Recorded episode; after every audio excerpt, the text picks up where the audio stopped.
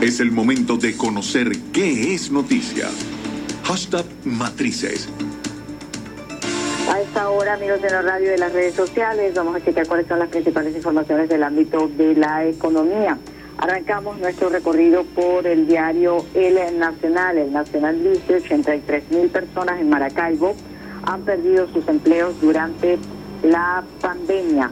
Oliveros, caída de la economía venezolana llega a un promedio de 80%.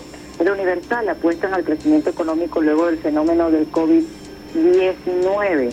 Otros titulares, reservas de crudo bajan más de lo previsto en los Estados Unidos, 4,7 millones de barriles a 507,8 millones de barriles al 2108.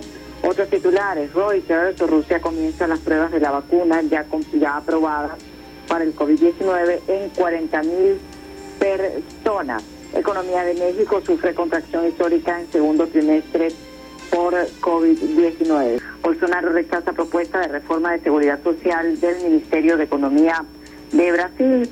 Harvest Natural Resources retira millonaria demanda contra el exministro de Petróleo de Venezuela, refiriéndose a Rafael Ramírez. Autos eléctricos guiarán aumento de demanda en litio al 2030, según la agencia chilena Colchico.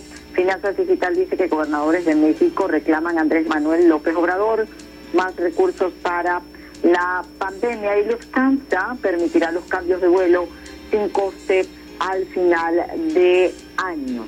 También la ONU quiere usar eh, la revolución en finanzas digitales para mejorar el mundo. Un pronunciamiento de la Organización Naciones Unidas, quien cree que la revolución de las finanzas digitales puede ser una herramienta clave para ayudar a los más necesitados y hacer un mejor mundo apoyando el cumplimiento de su agenda de desarrollo sostenible, según defiende en un informe publicado este miércoles. Banca y negocios concentran 86% de la cartera.